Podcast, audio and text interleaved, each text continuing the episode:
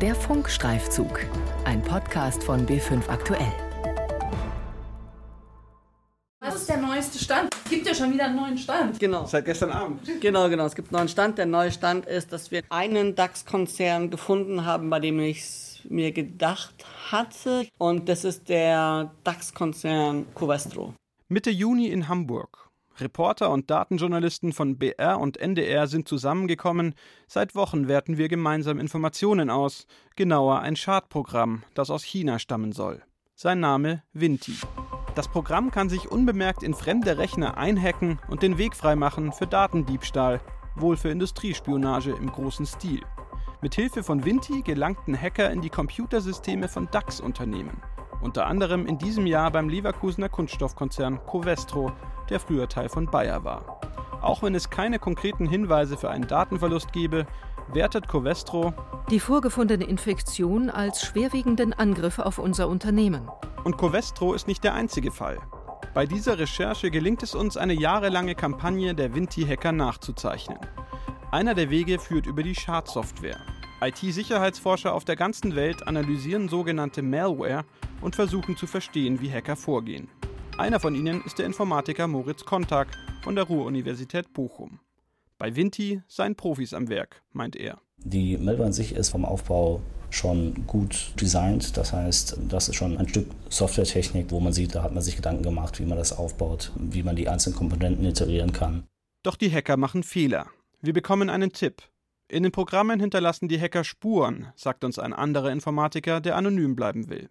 Er gibt uns ein Papier mit einem Code aus Buchstaben und Zahlen. DAA 0, C7CB, F4F0, FBCF, D6, D1. Damit könne man die Spuren lesen. Wer den Code kennt, kann herausfinden, auf wen die Hacker es abgesehen haben.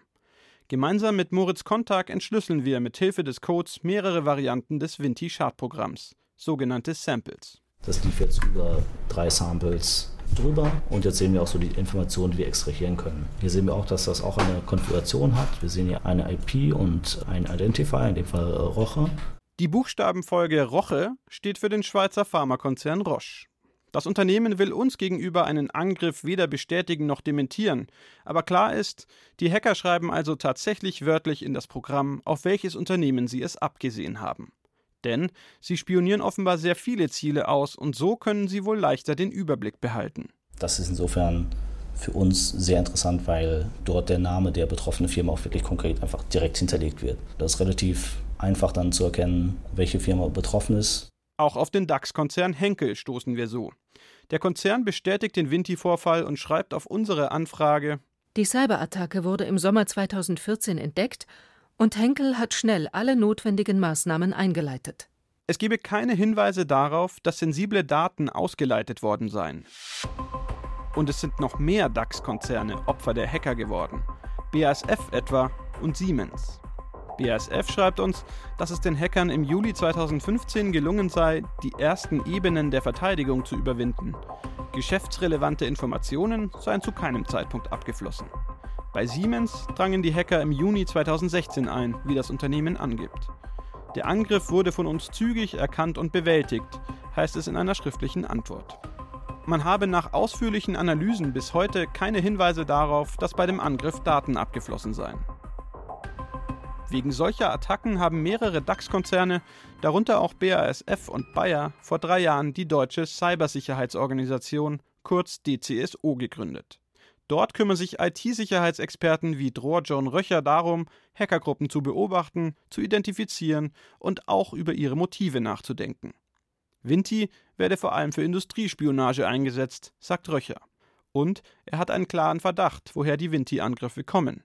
China. Alle Indizien weisen darauf hin, dass dem so ist. Die Ursprünge Vintis sind schon recht alt. Ursprünglich angefangen haben die durch Angriff auf die Spieleindustrie aus rein finanziellen Motiven selbstgetrieben heraus. Vermutlich, genaueres wissen wir nicht, ist das Ministerium für Staatssicherheit, das chinesische, auf die Aktivitäten aufmerksam geworden und hat dann angefangen, Vinti anzuheuern für Aufträge.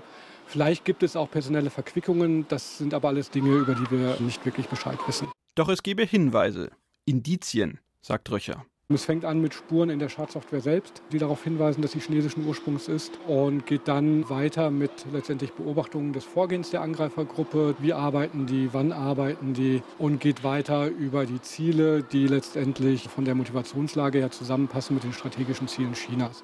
So dass wir aus ganz vielen Indizien über einen sehr langen Beobachtungszeitraum gesichert sagen können, mit einer hohen Wahrscheinlichkeit ist Vinti chinesisch bzw. chinesisch gesteuert.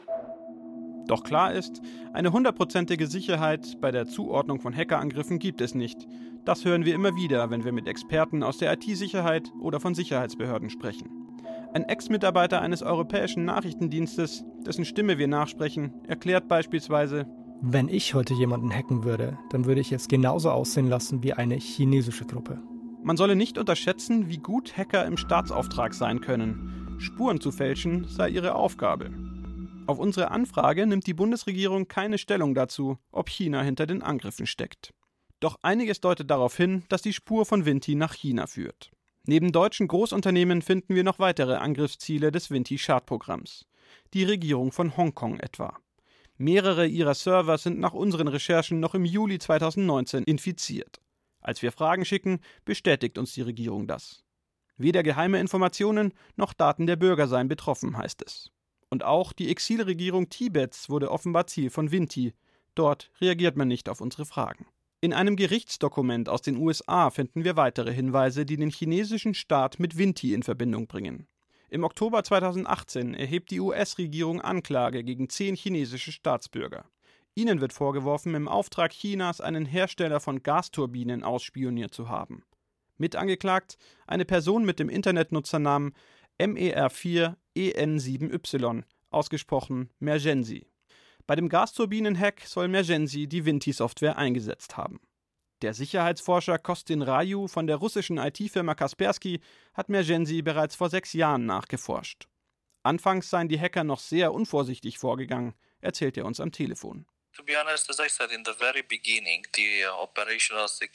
Ganz am Anfang waren deren Sicherheitsverkehrungen nicht sehr gut.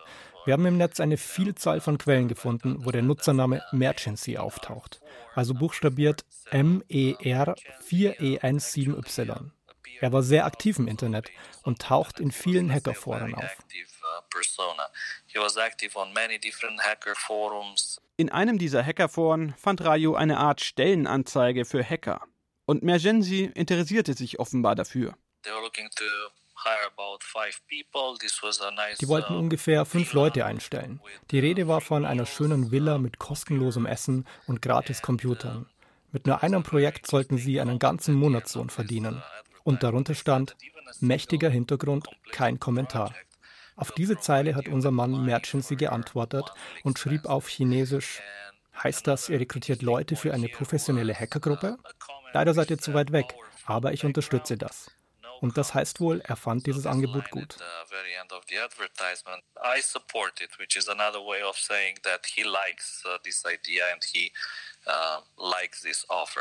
Ob Mergensi oder andere Hacker wirklich im Auftrag Chinas deutsche DAX-Unternehmen angriffen, Henkel, BASF oder Siemens etwa, belegt ist das nicht. Doch es würde zur Strategie des chinesischen Staates passen, meint Janka Oertel.